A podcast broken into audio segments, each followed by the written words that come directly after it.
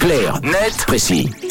Et ce matin, on s'intéresse avec toi, Tom, à la démocratie, cet idéal inspiré de la Grèce antique qui confère la souveraineté au peuple seulement. Ce modèle a tendance à régresser avec les années, du moins au niveau international. Oui, c'est en tout cas ce que démontre une récente étude analysant la part de la population vivant dans une démocratie. Les chercheurs de différents instituts ont pour cela compilé des données à partir de l'année 1900 jusqu'à nos jours. Concrètement, on apprend que c'est lors de l'année 2000 que ce taux de démocratie a été le plus élevé, avec la moitié, 54% de la population mondiale qui vivait sous le régime d'une démocratie au sens large, électorale ou libérale. Un ratio qui peut paraître impressionnant quand on sait que 100 ans plus tôt, en 1900, seulement 3% de la population mondiale était concernée. Mais si cette lente quête vers la démocratie a été sinueuse et longue à s'installer pour la moitié de la population, sa chute a été beaucoup plus brutale. Preuve peut-être que le modèle s'essouffle. Le graphique mis en exergue par le site Our World in Data nous apprend que ce taux est descendu à 50% en 2018, puis 32% en 2019 et enfin 29% en 2021 selon les dernières levées.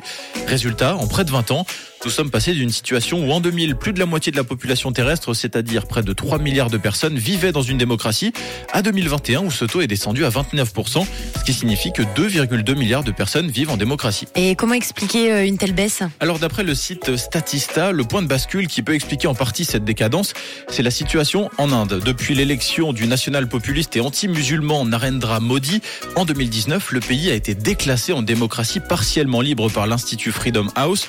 Il a également été relégué au rang de simple démocratie électorale par l'Institut VEDEM de l'Université de Göteborg en Suède.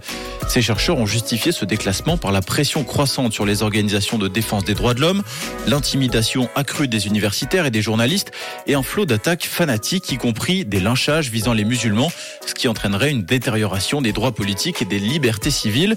Ces récentes conclusions, avec cette méthode de calcul, ont donc eu un vrai impact sur les proportions de la population qui vit sous un régime démocratique notamment parce que l'Inde est le deuxième pays le plus peuplé au monde et que c'est désormais 1,4 milliard d'habitants qui ne font plus partie des populations considérées comme vivant en démocratie. Et bien que la fragilité de la démocratie soit apparue à d'autres endroits de l'histoire, cet exemple est aujourd'hui le plus dramatique de la période considérée, c'est-à-dire depuis 1900. Et en Suisse, on a une idée de notre niveau démocratique? Alors on le sait, la Suisse est souvent présentée comme un modèle de démocratie avec un système assez unique de démocratie directe permettant à sa population d'user de l'initiative populaire et du référendum. Et ça se ressent dans les chiffres, non pas sur ceux que l'on a épluchés plus tôt, mais avec ce qu'on appelle l'indice de démocratie, un indice qui va de 0 à 10, fondé sur 60 critères regroupés en 5 catégories, le processus électoral, les libertés civiles, le fonctionnement du gouvernement, la participation politique et la culture politique. Et d'après ce calcul, la Suisse affiche un peu plus de 9 sur 10 et fait partie des 24 pays dans le monde à être classés comme démocratie à part entière. Tout en haut du classement, on trouve la Norvège, pays considéré comme étant l'Eldorado de la démocratie. À l'opposé, l'Afghanistan et la Corée du Nord ferment la marche.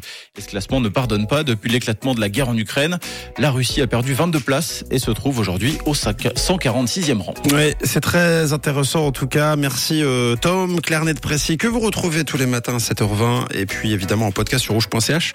Ce sera en fin d'émission. Vous pourrez la télécharger, évidemment, c'est gratuit.